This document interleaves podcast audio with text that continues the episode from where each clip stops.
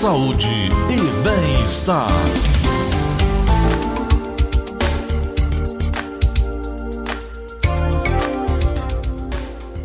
Olha, uh, ano passado eu li uma nota onde Pediatras emitiram um alerta sobre cuidados na hora da compra de brinquedos para crianças. A nota dizia que para reforçar a prevenção e acidentes envolvendo brinquedos que afetam crianças e adolescentes, a Sociedade Brasileira de Pediatria divulgou um alerta aos pediatras para que orientem seus pais e responsáveis sobre cuidados a serem observados na hora das compras, em especial agora período natalino.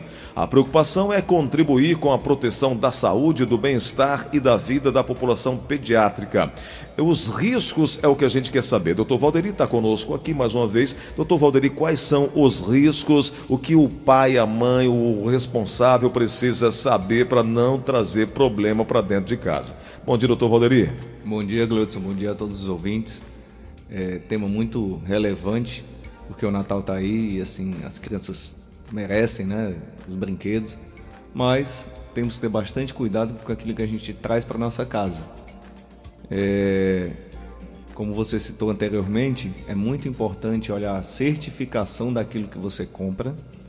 E na maioria das embalagens está escrito lá se o brinquedo passou um crivo, alguns até da própria Sociedade de Pediatria. E além disso, como infelizmente as coisas estão sendo falsificadas, você olhar se aquele brinquedo depois que você abriu a caixa, então pede orientação lá na loja, se ele não vai ter peça pequena, então idade adequada para o brinquedo para a criança de forma correta. Algumas vezes a criança chega para você e fica lá no teu pé, te pedindo bastante e tal, aquele brinquedinho lá, e não é da, da idade adequada para ela.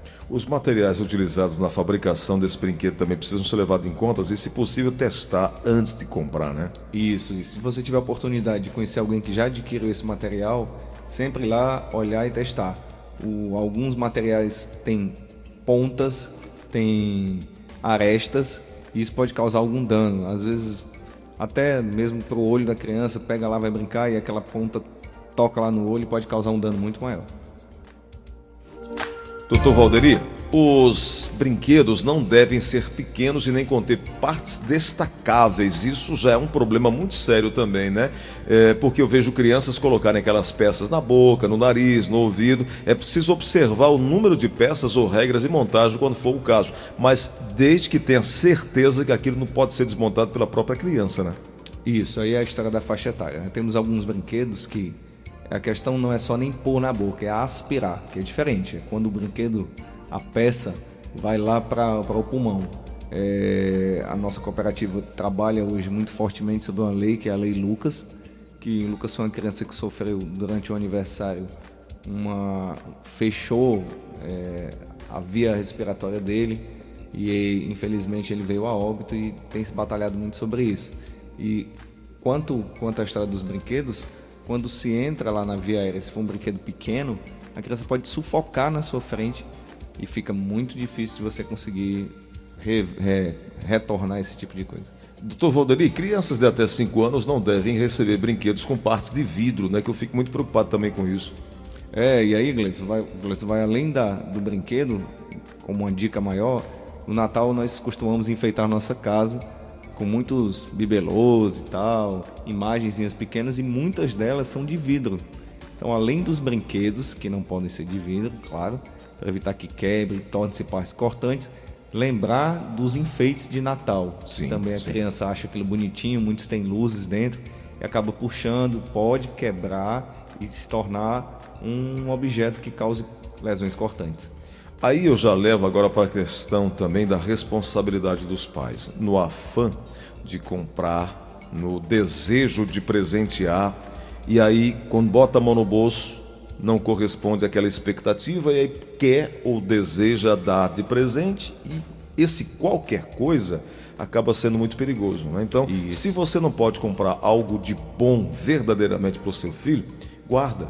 Quando você tiver possibilidade, você dá algo melhor. E não dá algo de baixa qualidade. Para você que está ouvindo agora a Verdinha, é bom ter cuidado com as falsificações. E se isso vier a ocorrer, você constatar essa falsificação, pode ligar para a ouvidoria do Imetro. A ouvidoria do Imetro, para você denunciar, é o 0800 285 1818.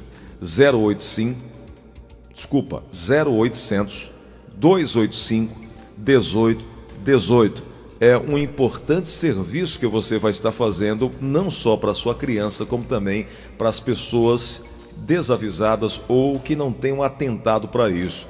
Segundo registros do Sistema Inmetro de Monitoramento de Acidentes do Consumo, Dr. Valderi, os artigos da linha infantil são responsáveis por 13% dos relatos recebidos entre os anos de 2006 e 2015. Destes, 28% estão relacionados a brinquedos ou seja, o que estamos aqui a tratar é algo muito sério, não é brincadeira. Exato, como você falou, às vezes o, o, esse barato aí sai muito caro. Lembrando também que cada vez mais os brinquedos hoje são eletrônicos. E como são eletrônicos, além de depender de pilhas, eles também dependem de carregadores. E aí você traz para sua casa mais um item que pode causar acidente, como nós conversamos algumas vezes aqui, como choque elétrico. Uhum. Criança você deixa o brinquedinho carregando para que ela possa usar, e aí esse carregador pode se tornar mais um, um fator agravante de lesões. E aí é bom e importante que o pai, a mãe, o responsável entenda de comprar aquele brinquedo que a criança tem a capacidade de desenvolver.